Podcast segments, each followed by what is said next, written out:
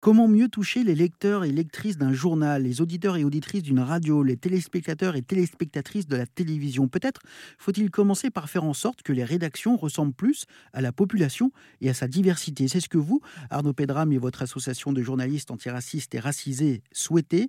Et c'est, selon vous, ce qui permettra aussi de mieux parler de racisme. Ouais. Alors, du coup, moi, c'est un sujet qui m'est cher parce que, du coup, moi, je me suis spécialisé sur les questions de racisme. Euh, et euh, c'est un sujet qui reste très très peu couvert en France. Euh, en France, il n'y a pas de racisme aussi, c'est quelque chose qu'on entend très souvent. Mmh. on n'est pas, on pas en Amérique, tout le monde, il n'y a pas de couleur, etc. Bref, bon, il se trouve que la réalité des personnes racisées en France n'a rien à voir avec voilà ces prophéties-là. Et plus on les répète, plus on les nie, plus on les, on, on l'élimine, on la visibilise de notre couverture médiatique plus en fait nos lecteurs, nos lectrices qui sont racisés se disent bah, en fait les médias ne me parlent pas ne parle pas de qui je suis, ne parle pas de, de ce que je vis, en fait. Et donc, c'est une réalité de beaucoup de gens. Et donc, ce qu'on voudrait faire, c'est, donc on va avoir des guides là qui sont en travail, on est en train de préparer ça, c'est de donner des clés pour que, on pense qu'il n'y a pas que des gens qui veulent juste pas le couvrir parce qu'ils pensent que ça n'existe pas. Et je pense qu'il y a des gens aussi qui ne savent pas comment le couvrir, comment parler de racisme, parce qu'il y a beaucoup de peur de se dire, mais attends, mais si je parle de de racisme Est-ce que je renforce pas le racisme en parlant de race sociale nanana Donc, expliquer aux journalistes, en fait. Oui, quel mot, bah, simplement quel mot on peut employer? Quel mot on peut employer euh, Comment on en parle Et puis aussi leur donner des idées de sujets, parce que c'est un angle qui est tellement peu travaillé, les gens se disent le sujet, c'est le racisme. Non, le sujet, c'est pas le racisme. C'est euh, comment, euh, par exemple, donc moi, j'ai pu couvrir euh, comment le racisme, se, comment le racisme impacte la santé au moment du Covid.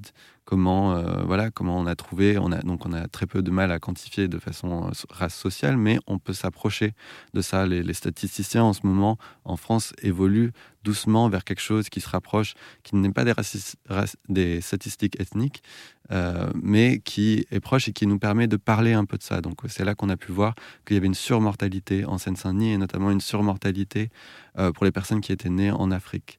Euh, et donc on peut avec ça commencer à parler du fait que en fait il y a une inégalité face à la santé qui relève de dimensions raciales et ethniques. Euh, et comment, donc ça c'est un sujet, mais il y en a 20, 20 000 autres. Mm. Euh, les questions de racisme dans l'éducation, dans, dans, l'emploi, dans, y a, y a, y a, ça c'est comme sur les questions de genre, c'est quelque chose qui se multiplie euh, par plein d'autres angles.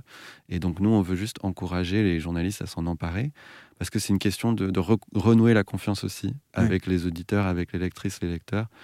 de se dire, en fait, on parle d'eux et on va enfin parler de ce qu'ils vivent parce que ils le savent en fait. Et en grandissant, en vivant, moi j'ai vécu la manif pour tous.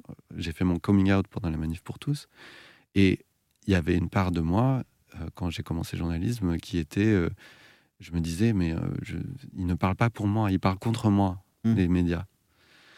Et ça, ça brise quelque chose de profond.